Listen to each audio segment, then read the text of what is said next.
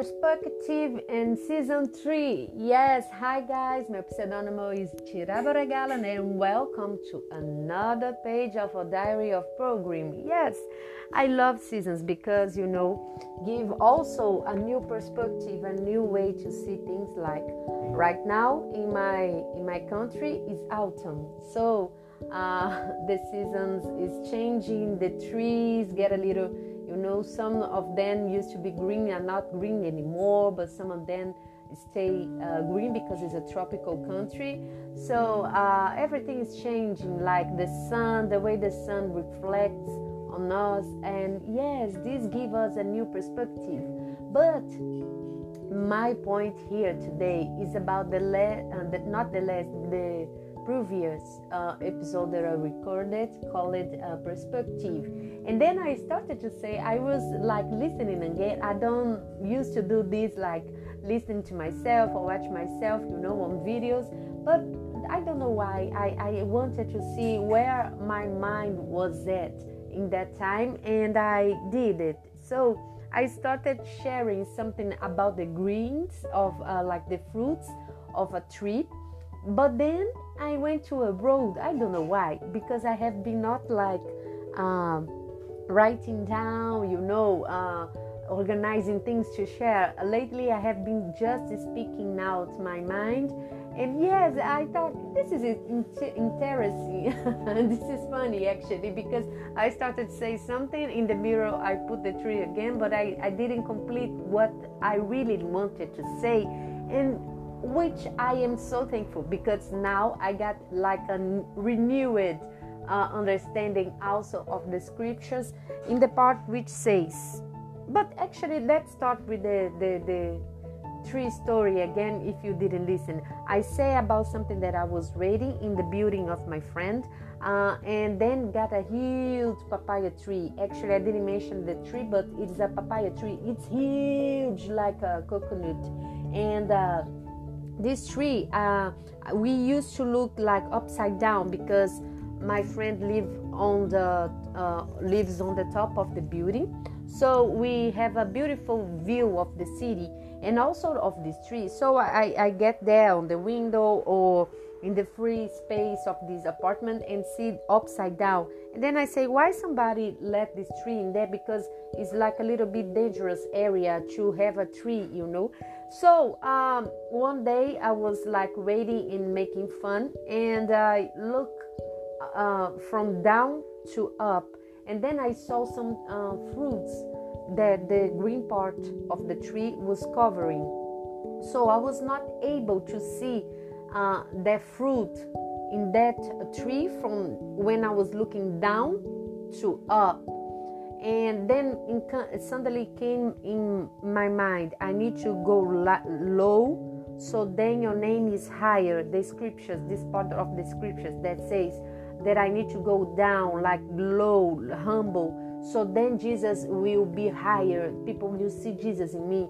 And also about the tree, I got the understanding that sometimes when we have uh, arrogance kind of feeling, we look things like, oh, I am superior, you know, uh, down to up, and we won't see the fruits because actually the trees always will try to protect the fruits from the sun or the birds. I don't know. Some trees uh, protect the fruit. So uh, only a person that got grounded close to the the roots maybe we will see the fruits. This is about intimacy right?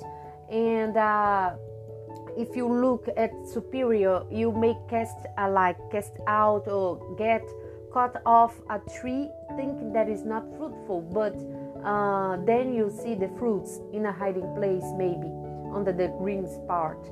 So yes i learned this lesson but also uh, i wanted to share about this uh, to go low. And uh, and I was thinking about the scriptures in Isaiah uh, 40 uh, verses 4 and 5 which says every valley should shall be ri- raised up. Every mountain mountain will sorry let me start again every valley shall be rise up raise up every mountain and hill made low the rough ground shall become level, the rude places are uh, plain, and the glory of the Lord will be revealed, and the and all mankind together will see it, for the mouth of the Lord has spoken. And why this will happen?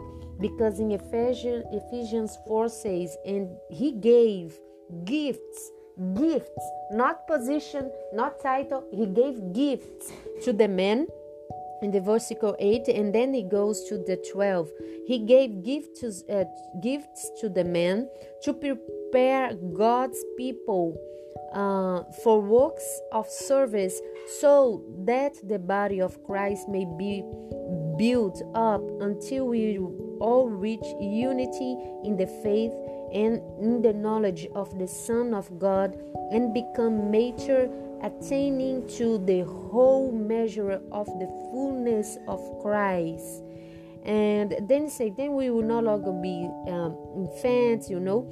And I think it is interesting for you to read all the chapter of this truth chapter. But my point is, um, uh, every valley should be rise up, every mountain will may be low this is about something that I have been sharing also here at the table. The table, we are all equal. So if you are high, you need to go down low to be in the position of others. If you are down, you need be like lifted up in the same level. And why Ephesians Ephesians is saying is about uh, the body become like the unity of the body for everyone has uh, the, the the knowledge of Christ, you know.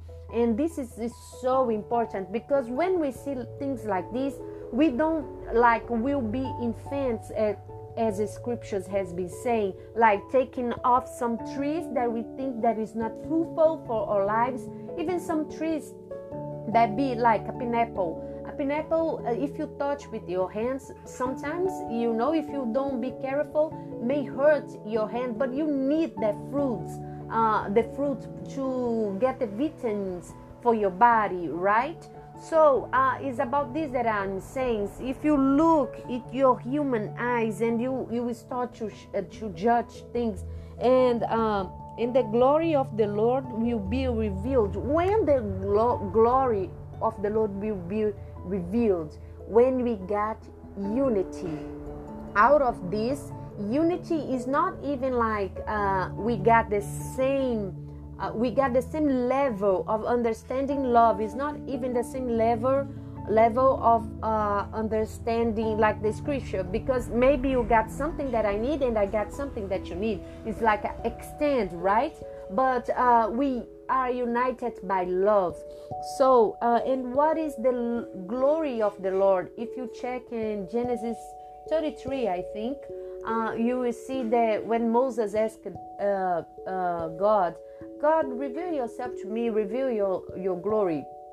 And then God say, okay, be in that uh, gap because I will pass with my goodness. It's not even about signs and wonders, miracles. It's not even about the power of the Lord. It's about the goodness, the kindness, and this kind of feeling I don't think any mankind can support because why?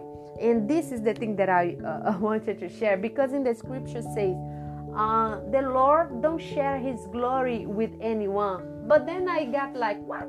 Because the glory of the Lord is this. How He can share? You know, it's not about this this kind of understanding that God don't give us something. Actually, He give uh, gives us everything, even uh, his every how can i say presence inside of us.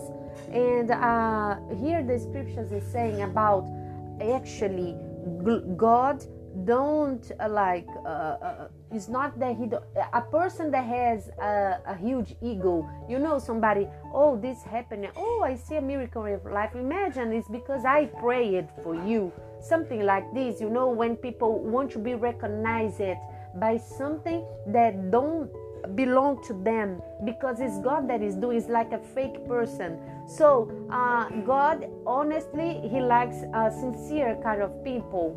Yes, that recognize that they are dust and uh, we are nothing and we need each other. It's like it's not like God we won't, won't share his glory you know something that i used to understand like this like uh, even pointing fingers. Sometimes you can point finger oh, so uh, this person want to uh, this person want uh, recognition uh, uh, somebody to recognize her about something or he him about something that is not he credits you know. It's not like his copyright. So yes guys perspective uh, is season three season three for me in this uh, podcast but i have been receiving so much of the scriptures uh, i think honestly i think i don't know if it's much but for me uh, it has been more than i deserve uh, imagine you go to a restaurant and you think that you're gonna eat something but then people of the restaurant no no no actually we want to give you this to taste taste this taste that so it's like, yes, thank you, God, for this, for this renewing mind. And I just can't contain myself. Uh, I'll do another thing that share with you what I have been uh, receiving. And uh, it's not even like I am receiving, then I got. It's not like this. It's like, uh, come and sit in the table with me and enjoy me this meal, this spiritual meal. So, yes the perspective of the things that uh, the way that we see things uh, every valley shall be raised up and every mountain and hill made low so then we have unity he gave gifts not title not uh, a position in ministry so then uh, the unity the knowledge of christ will be like fullness in his body. And his body, the church, is not a place that we go, it's people. You may be surrounded by a people inside a building that is singing so many songs, but that don't make them uh, a child of God. And you can be walking on the streets buying something, and then you see a child of God serving you a people a person that you don't even know it you know? So this is the body. The body is something that are in movement that can be stuck in the beauty. We are the temple check first peter 2 and you see this people saying uh, peter sorry peter saying that we are a cathedral made of people so, yes, uh, let me know what you think about this that I just shared. It's now my break time and I need to go. uh, yes, I have been recording like in a hurry, but um, uh, yes, has been good, and I pray for God for you also to enjoy your next next season, or if you are in your new season already, no matter uh, how much the circumstances of painful or hurted you have been. I pray for you to have the gift of the joy of the salvation, and this will be enough for you. Yes, uh, because it's not about circumstances that we are happy, that we have joy. It's about the, the salvation that we got in Jesus Christ. So, yes, have a beautiful day. Bye. We see you in the next page.